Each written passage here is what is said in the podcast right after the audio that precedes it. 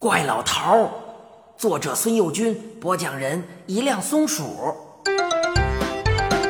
韦雨山，上集。事情并不像我们说的那么轻松，笼子里的时光很难挨。除了殿外巨人武士单调的脚步声，再听不到别的，让人感到空气十分的沉闷。我们几次试图靠簪子逃出去，还是不行。我没有打怪老头那只大烟斗的主意，那玩意儿是土法制造的，一点准头都没有。谁知道我们新去的地方会不会比这更糟？再说，我也确实关心着滚的命运。天帝不是等着抓回滚再审讯我们，就是把我们忘了。和怪老头说的再没什么话好说，我就倒头大睡了。也不知道睡了多久，我被。咚咚咚的脚步声吵醒了，这不是那两个一直踱来踱去的武士，而是一大群巨人的奔跑。怪老头推了我一把，说：“哎呦，欣欣，你听啊！”我使劲的听，听见远处传来隐隐约约的厮杀声，门外的杂乱脚步声消失之后，听得越发清楚。我睡意全无，兴奋地叫了起来：“打起来了！”准是祝融没打过滚，滚追杀到天宫来了。怪老头摇摇头说道：“哎，我觉得可不是啊，滚好像不是那种爱追杀的人呐。泥人还有个土脾气呢，人家治水救人还要派兵去抓，搁在谁身上也得冒火呀。天帝那家伙是不招人喜欢，也说不定哪个天神又闹起来了。”杀声时大时小，后来渐渐平息了。我正感到失望，店门呼隆的一声巨响啊！噔噔噔，有个巨人闯了进来。接着四周突然亮了，我看见闯进来的巨人的两个滚圆的肩膀，吃了一惊，肩膀上没有脑袋。刑天，我不由得叫了一声。刑天托起鸟笼，一把。就把它抓碎了，那些看来无法逾越的胳膊粗细的金属栏杆断裂开来，纷纷坠地。店外响起杂乱的脚步声，有人喊：“他在这儿，他在这儿，抓住他！”我的眼前又黑了。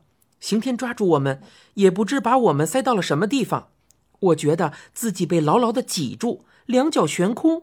身体稍微宽松些时，四周又有几根大柱子撞击我，我的左臂给挤了一下，疼得我叫出声来。怪老头也在离我不远的地方哼哼唧唧，看样子跟我一样处境狼狈。我稍感安慰的是，我们显然是在刑天身上，并没有被丢在那座殿里。金属撞击的声音，巨人的叫喊的声音，震耳欲聋。我拼命地抱住一根柱子，仍旧摇晃得东倒西歪。那根柱子像是没有根的，其余的那些柱子也是稀里哗啦，又摇晃又跳动。从整个情况上来看呢，我们像是正在遭受着一场里氏八点六级的大地震呢。怪老头陷到了比我更深的地方，他抓住我的脚脖子往下扯了几下，似乎示意我也要下去。我双手放松些，向下滑，果然，两脚踩到了坚实的地面。这里的撞击和震动都比刚才小得多了，但是有又硬又尖锐的东西不停地往我的脸上和大腿上扎。怪老头对着我的耳朵大喊道：“剑狐！”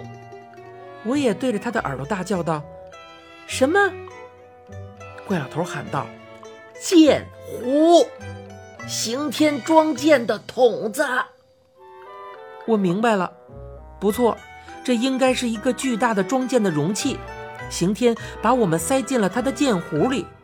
我刚才没注意到他身上挂着弓箭之类的东西，否则我也早就猜到了。这是刑天的又一场恶战呢。也许由于担心他的安危，我觉得这场战斗持续了很久很久。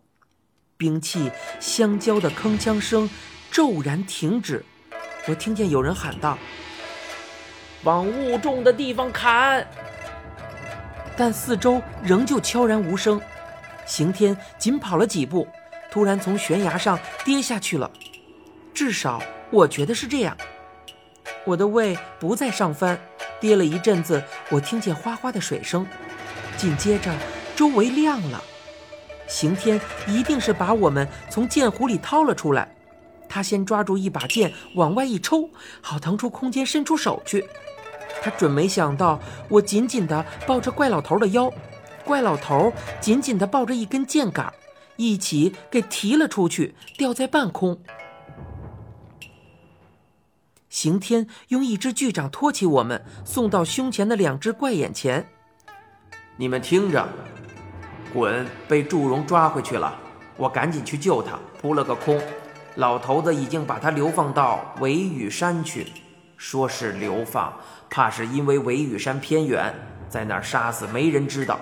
还有，单是流放，值得派祝融去押解吗？这不是好兆头，我得立刻赶到维雨山去。这里已经是下界了，你们自己回家去吧。我叫了起来：“这地方不行啊！您自己看嘛，大水马上就要漫上来了，您让我们淹死呀！”